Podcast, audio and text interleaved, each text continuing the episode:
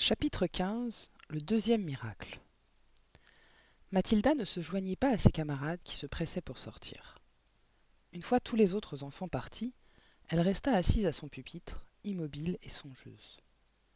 Elle savait qu'après l'extraordinaire affaire du verre d'eau, il lui fallait parler à quelqu'un.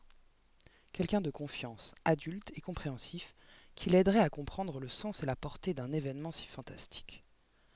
Sa mère et son père, il ne fallait pas y songer. Si par hasard ils croyaient son histoire, ce qui était improbable, jamais la moindre lueur ne se ferait dans, leurs esprits obtus quant à ses conséquences possibles. Non, le seul être auquel elle pouvait se confier, la chose allait de soi, c'était mademoiselle Candy. Précisément, Mathilda et mademoiselle Candy étaient les deux seules personnes restées dans la classe.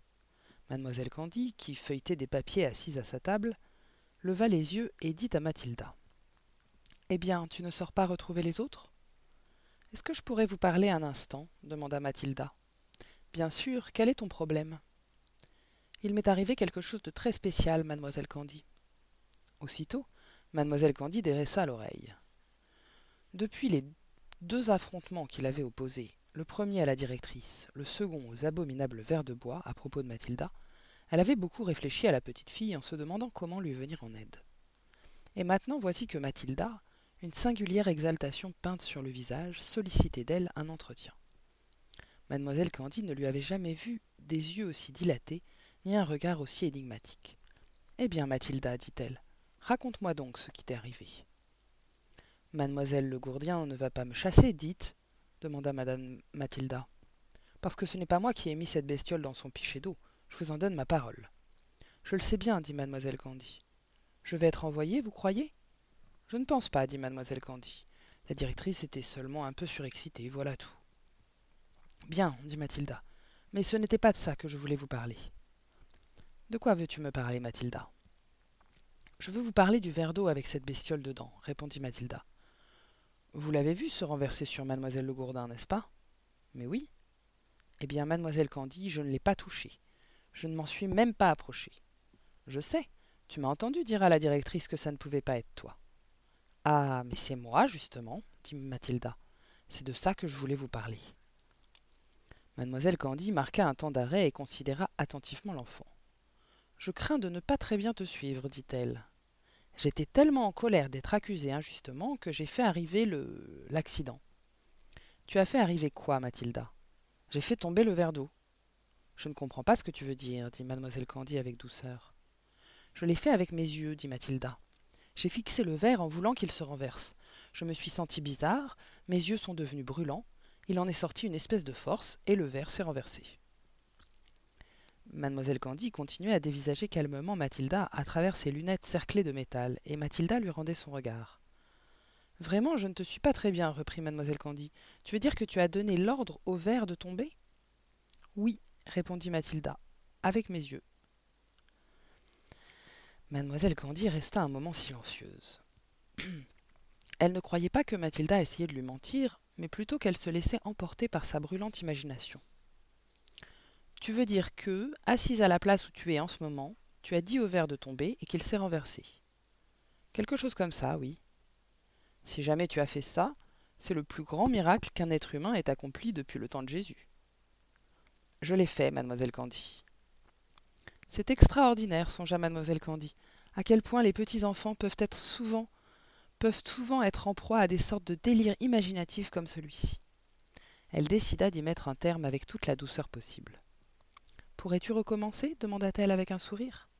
Je ne sais pas, répondit Mathilda, mais je crois que je pourrais, oui.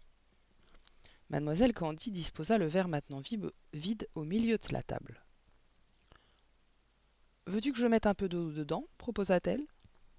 Je pense, dit Mathilda, que ça n'a pas d'importance. Très bien.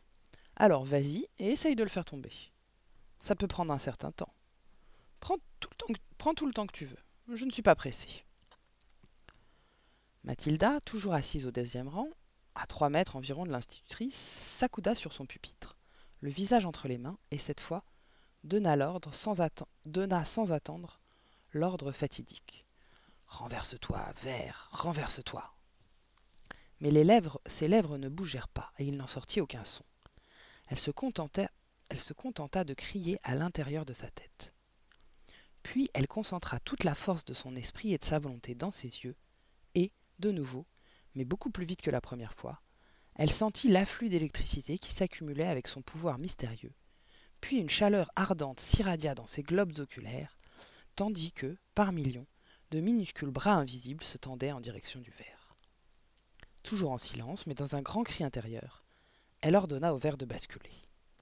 Elle le vit osciller, se balancer, puis tomber de côté en tintant sur la table à vingt centimètres à peine des bras croisés de mademoiselle Candy.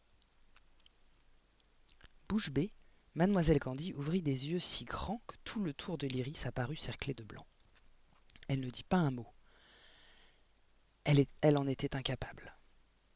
Témoin d'un miracle, elle en restait pétrifiée. Penchée sur le verre, elle le contempla comme si elle avait sous les yeux un objet maléfique. Puis, lentement, elle leva la tête et regarda Mathilda. L'enfant, blanche comme du papier, tremblait des pieds à la tête, les yeux rivés droit devant elle, ne voyant rien. Son visage était transfiguré. Ses yeux ronds luisaient et elle restait là, immobile, figée sur sa chaise, muette, étrangement belle, murée dans son silence. Mademoiselle Candy, tremblant elle-même un peu, observait Mathilda qui, très lentement, reprenait ses esprits. Puis soudain, comme un déclic, son visage se mit à résonner, à rayonner d'un calme angélique. Ça va bien, dit-elle avec un sourire. Ça va très bien, mademoiselle Candy. Ne vous inquiétez pas comme ça. Tu semblais si loin, murmura mademoiselle Candy, frappée de stupeur. Oui, j'étais très loin, envolée au-delà des étoiles sur des ailes d'argent, dit Mathilda. C'était merveilleux.